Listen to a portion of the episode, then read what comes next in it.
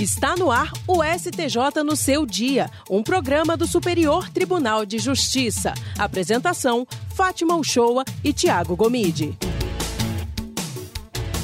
Olá, e aí, tudo bem com você? Uma excelente tarde de sexta-feira, hoje, 25 de fevereiro de 2022, e o STJ no seu dia está no ar. Eu sou Fátima Uchoa, Tiago Gomide já está aqui comigo. Boa tarde, Tiago. Olá, Fátima, boa tarde para você, boa tarde também aos nossos ouvintes. No programa de hoje, você confere uma entrevista sobre os 20 anos das jornadas de direito civil. Neste ano, vale ressaltar que nos dias 19 e 20 de maio, o Conselho da Justiça Federal promove a nona jornada de direito civil, comemorando os 20 anos do Código Civil. E para falar mais sobre esse evento, vamos conversar hoje com Francisco Souza, que é redator do portal de notícias do STJ.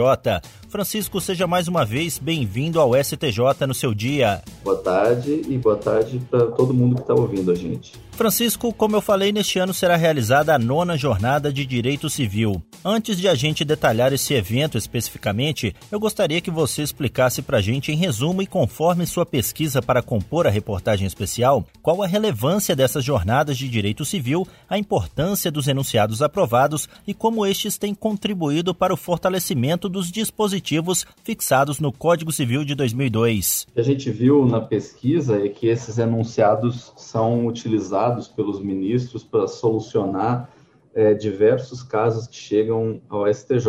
Então, a gente fez a pesquisa, o Código Civil é de 2002, e ele foi fruto de um longo processo é, de mais de 20 anos de, de, discussões, e naquele mesmo ano é, foi realizada a primeira jornada de direito civil, e foram aprovados uma série de enunciados, alguns a gente está listando na matéria, né? Eles foram muito importantes porque desde a aprovação do código, quando ainda nem se sabia como seria interpretado pelos magistrados no Brasil, esses enunciados foram servindo para facilitar a interpretação do Código Civil. Como cabe ao STJ dar a última palavra na interpretação desses 2.046 artigos do Código Civil, essas jornadas ajudaram muito nessa tarefa, né? É, o código ele, ele entrou em vigor, muitos dos dispositivos dele, apenas em janeiro de 2003, e quando isso ocorreu, é, a gente já tinha uma jornada de direito civil promovida pelo Centro de Estudos Judiciários do Conselho da Justiça Federal. E aí, ao longo desses 20 anos, eles foram realizando outras edições, e nós já temos, ao longo dessas oito, 644 enunciados aprovados. Dentro do arcabouço histórico das jornadas de direito civil, Francisco, um dos temas de grande relevância social diz respeito à possibilidade de inclusão da dupla paternidade no registro de nascimento. E, claro, esse assunto ganhou destaque já na primeira jornada. Conta pra gente, por favor, Francisco, o desenrolar do enunciado relacionado a esse assunto. Então, Fátima, é, como você mencionou, já nessa primeira jornada, até pelo por ser a primeira, foram vários enunciados aprovados, mais de 100. E essa questão foi discutida especificamente no enunciado 111, que é um dos que a gente destaca na reportagem. Depois da, da aprovação desses enunciados, de várias interpretações feitas sobre os dispositivos do Código Civil, esse entendimento foi utilizado pelo STJ no julgamento de um recurso especial está em segredo de justiça, por isso a gente não vai informar um número, mas era um caso que discutia a dupla paternidade no contexto de uma criança concebida mediante uma técnica de reprodução assistida heteróloga. Até um termo técnico um pouco mais difícil, é, porque essa técnica envolve a doação de material biológico por terceiro. E aí a discussão desse processo era justamente essa questão da dupla paternidade. Esse enunciado 111 diz o seguinte: a adoção e a reprodução assistida heteróloga atribuem a condição de filho ao adotado e à criança resultante de técnica conceptiva heteróloga. Porém, enquanto na adoção haverá o desligamento dos vínculos entre o adotado e seus parentes consanguíneos, na reprodução assistida heteróloga sequer será estabelecido o vínculo de parentesco entre a criança e o doador do material fecundante, então, esse entendimento aí, que já é da primeira jornada, foi é, uma das chaves para os ministros resolverem a questão. O relator desse caso, o ministro Paulo de Tarso Sanseverino,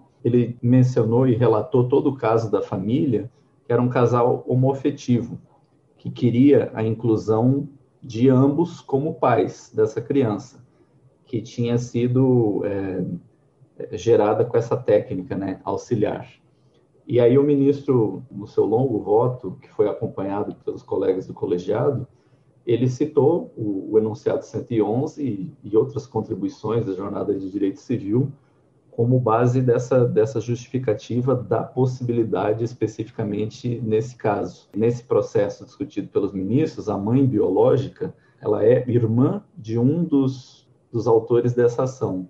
Ela não possui vínculo de parentesco com a criança, então nesse caso aí foi permitido esse duplo registro e depois esse enunciado, não só nesse processo em segredo, mas ele foi utilizado por uma série de outros processos que chegaram até o STJ. Quando o Código Civil completou 10 anos de promulgação em 2012, foi realizada a quinta jornada de direito civil, correto, Francisco? Inclusive, enunciados aprovados naquela ocasião também serviram de base para várias decisões do STJ. Você poderia citar algum exemplo para gente? Então, a gente abordou alguns dos, dos enunciados dessa jornada, que também, assim como a que a gente vai acompanhar agora no mês de maio, 20 anos do código, essa dos 10 anos do código também foi bem significativa. Esse encontro aprovou um enunciado, é, talvez o mais citado numericamente pelos ministros do STJ nos julgamentos, de acordo com a pesquisa que a gente fez na, na jurisprudência da casa, que é o enunciado 456. É, é uma interpretação é, do artigo 944 do Código Civil. Um exemplo de utilização desse enunciado foi no julgamento do RESP 1.598.709. A quarta turma citou o entendimento desse enunciado para rejeitar a pretensão de condenação por danos morais coletivos em uma demanda que começou individual, ajuizada por um hospital. É, nesse caso, a relatora, a ministra Isabel Galotti, ela citou o enunciado para justificar que danos sociais difusos, coletivos e individuais homogêneos somente podem ser pleiteados pelos legitimados para propor ações coletivas, de modo que é incabível a sua fixação em demanda individual, que era o caso analisado. E aí a ministra cita o enunciado 456, que tem a seguinte redação: a expressão dano do artigo 944 abrange não só os danos individuais, materiais ou imateriais, mas também os danos sociais difusos, coletivos e individuais homogêneos a serem reclamados pelos legitimados para propor ações coletivas. O interessante que a gente observou nessa pesquisa é que, além de ser uma interpretação utilizada nas turmas de direito civil, também foi usado pelos ministros da primeira sessão, primeira e segunda turma, né, em alguns precedentes. A gente cita como exemplo um caso relatado pelo ministro Francisco Falcão na segunda turma, o ARESP 1.413.621, era uma discussão semelhante e o ministro, da mesma forma, cita esse enunciado para evidenciar essa questão de legitimidade. Outro assunto recorrente na pauta de julgamentos do STJ diz respeito aos direitos da personalidade. E nas jornadas, segundo o que você apurou para elaborar a reportagem especial, né, Francisco? Esse tema também já ganhou bastante destaque, certo? Bastante destaque e foi interessante porque encontramos um caso o RESP 1.594.865, que foi uma questão de indenização por danos morais em razão de exposição indevida de imagem, até de uma, de uma atriz famosa. Esse caso foi relatado pelo ministro Luiz Felipe Salomão e ele acabou utilizando é, pelo menos três enunciados para realizar a fundamentação do seu voto. É, o ministro ele menciona o enunciado 4, um dos primeiros, né, da primeira jornada, que diz o seguinte, que o exercício dos direitos da personalidade pode sofrer limitação voluntária, desde que não seja permanente nem geral. O ministro citou esse enunciado, citou o enunciado 274, que diz o seguinte: direitos de personalidade regulados de maneira não exaustiva pelo Código Civil são expressões da cláusula geral de tutela da pessoa humana contida no artigo 1 inciso 3 da Constituição Federal, é, no que diz respeito ao princípio da dignidade da pessoa humana. Em caso de colisão entre eles, como nenhum pode sobrevaler aos demais, deve-se aplicar a técnica da ponderação. Então, nesse caso, os ministros estavam discutindo se a publicação de uma foto da atriz em uma revista masculina, sem a sua autorização, um flagra, um clique, se isso seria capaz de gerar dano moral indenizável. E no voto que manteve essa indenização, reconhecendo o direito à atriz, o ministro relator citou também um terceiro enunciado para reforçar a argumentação, o 279, que, assim como o 274, foi aprovado na quarta jornada de direito civil. E ele é relativo à ponderação entre os direitos protegidos pela Constituição. O enunciado 279 diz o seguinte: a proteção à imagem deve ser ponderada com outros interesses constitucionalmente tutelados, especialmente em face do direito de amplo acesso à informação e da liberdade de imprensa. Em caso de colisão, levar-se-á em conta a notoriedade do retratado e dos fatos abordados, bem como a veracidade destes e ainda as características de sua utilização, se foi comercial, informativa ou biográfica, privilegiando-se medidas que não restringam a divulgação de informações. Fechando esse, esse voto, o ministro Salomão concluiu que, mesmo nas situações em que há alguma forma de mitigação, não é tolerável o abuso, estando a liberdade de expressar-se, exprimir-se, enfim, de comunicar-se limitada à condicionante ética do respeito ao próximo e aos direitos da personalidade. Para reforçar esse histórico de utilização dos enunciados, na sequência a gente aborda também que esse enunciado 4 de direitos de, de personalidade ele foi citado diversas vezes pela terceira turma em outros processos, como, por exemplo, no RESP 1.630.851 de relatoria do ministro Paulo de Tarso Sanseverino.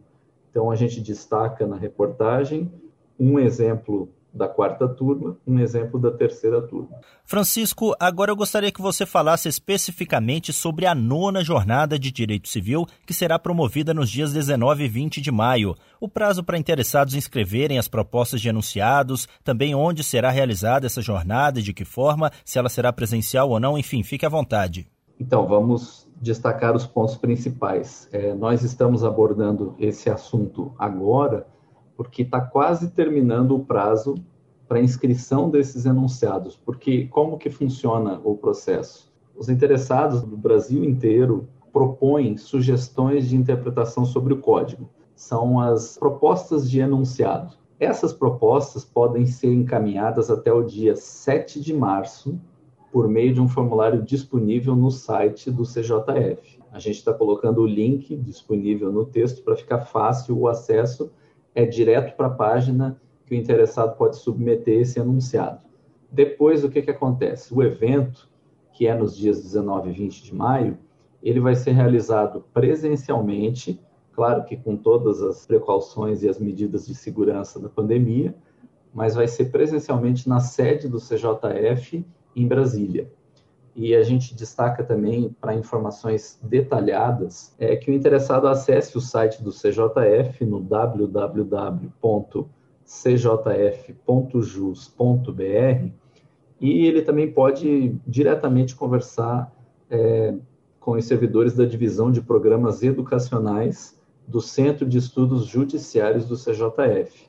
O telefone é o 61 3022 7251. 3022 7251. Ou também pode é, enviar um e-mail para o capacitacej.cjf.jus.br. São os principais contatos. Quem ouviu e ficou interessado, qualquer forma de contato aí é, é válida para participar e para enriquecer os debates aí da nona jornada. Nós conversamos hoje no STJ no seu dia com Francisco Souza, redator do portal de notícias do STJ. Francisco, muitíssimo obrigada por participar mais uma vez aqui com a gente. Eu que agradeço a atenção de todos e a disponibilidade do tempo. Obrigado.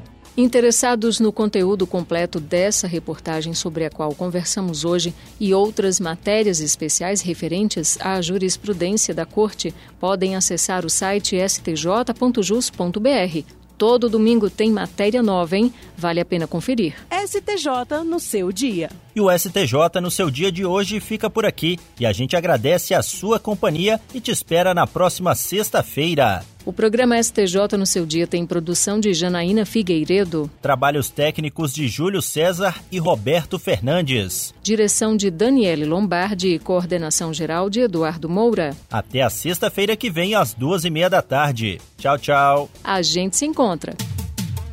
STJ no seu dia, um programa do Superior Tribunal de Justiça.